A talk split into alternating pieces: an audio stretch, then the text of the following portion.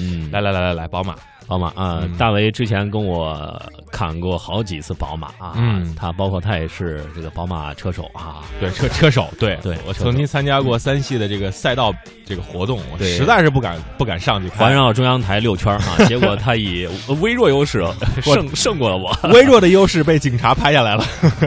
其实这个宝马七系啊，呃，之前咱俩也是跟大家说了很久了，对对对，法兰克福车展出来的嘛。对，很多这个较为这个呃大家吐槽的地方，嗯。你说新车出来了，咱不吐槽就没法说它是新车哈。嗯。外观是吧，像三系啊，这个内饰呢，嗯。当然是有一个彻底的革新啊，让我们嗯。看到了一些比较牛的手势的一些设计啊。嗯。啊，抬头显示的设计啊，这些都是我觉得让人眼前一亮。嗯，嗯，其实呢，对于很多人来说呀，大家都在讨论是奔驰的 S 和新的七系到底有什么样的区别和竞争力。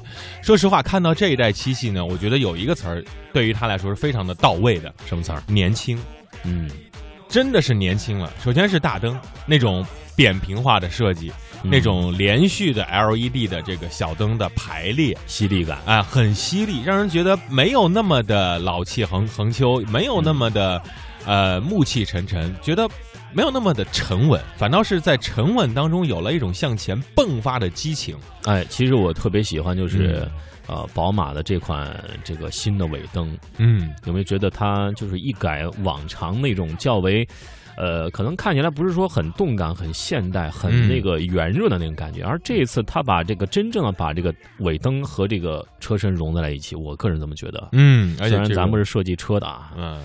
但这个尾灯呢，跟它原来的尾灯相比，最大的一个特点就是阳阳光说了，就很整体化，而且很很现代化。但是有一点我在考虑，就是它的嗯家族化好像弱了一点就是你从在一个深夜里，你从后面我看这辆车的时候，可能会觉得，诶，这是什么车呢？你会犹豫一下，不像现在啊，一看，哦，这个灯宝马，那个灯奔驰，对吧？对，这是家族化的脸谱，是不是也在想突破啊？想改变，前面是不能动的，后面，哎，对，这是一个新的起点哈。嗯。呃，其实我们就像常说的，这个丰田，它总是把这个最先进的这样一个技术啊，或者说嗯。设计放在了最低端的车上。嗯。但是我们看到、呃、这些 BBA 的品牌，他们是把最先进的技术、最先进的设计放在了这个最新款的豪华车上、顶配车上，嗯，这是两种不同的风格，也让出现了两种不同的派系啊。对，所以其实 ABB 是这样的，它是在金字塔的顶端啊，然后推出一些东西，然后满足这些人群的，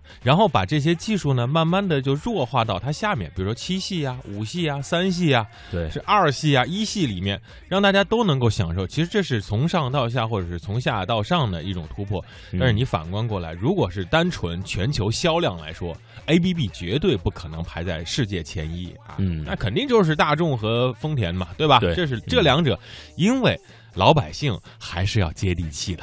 当然啊，嗯说接地气，不得不借中国的地气，接嗯中国什么地气？混动版啊，你要加不出混长嘛动版，混动版嘛，你就不好意思在中国卖车啊，嗯因为现在这个国家非常提倡这个新能源车。当然，混动版混合动力作为这个过渡型车型，它也是起到了一个中坚力量。来看一下，宝马宣布新七系，呃，入市。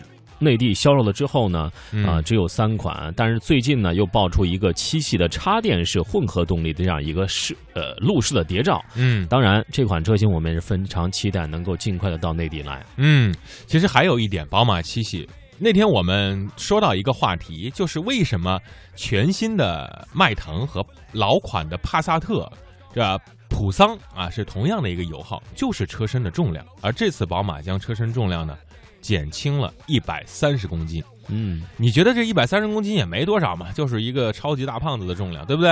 嗯。但是对于一辆车来说不容易，对，就相当于哎。